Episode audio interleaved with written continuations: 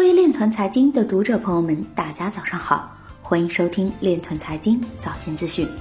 今天是二零一九年十二月十三日，星期五，农历亥年十一月十八。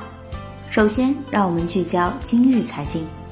加州议会多数党领袖推动区块链的法律确定性。非洲首个稳定币将建立在币安链上。中国电信易支付将在区块链核心应用等方面深入开展技术创新合作，探索五 G 加金融科技新模式。中国联通牵头主导 ITU 物联网区块链系列国际标准。推特将资助开发社交媒体去中心化标准。持有比特币的地址数量创历史新高。银行人士表示，法定数字货币属于央行内部的保密项目。具体的实施路径还在等央行安排。中国信通院白皮书显示，区块链可以在一定程度上解决数据确权难等先天病。刘顺达表示，建设好智库的关键是把质量链和责任链通过基于区块链技术的数字链链接起来。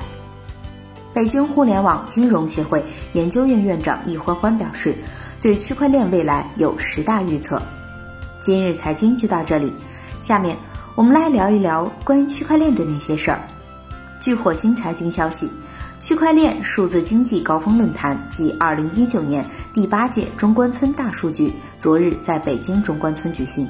经济学家、中国人民大学副校长吴晓秋发表“科技与金融的结合必须纳入监管视野”的主题演讲。他表示，数字经济中，人们的消费水平会迅速提高，欺诈性会大幅减少。因为信任机制被提高，他还表示，学习区块链的过程中，区块链技术最触动他的地方在于它最核心的价值是数字经济的确权。科技金融正在改变整个金融的业态，这是金融系统重要的推动力和标志。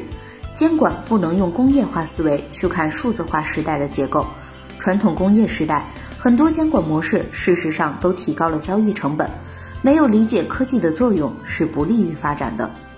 以上就是今天链团财经早间资讯的全部内容，感谢您的关注与支持，祝您生活愉快，我们明天再见。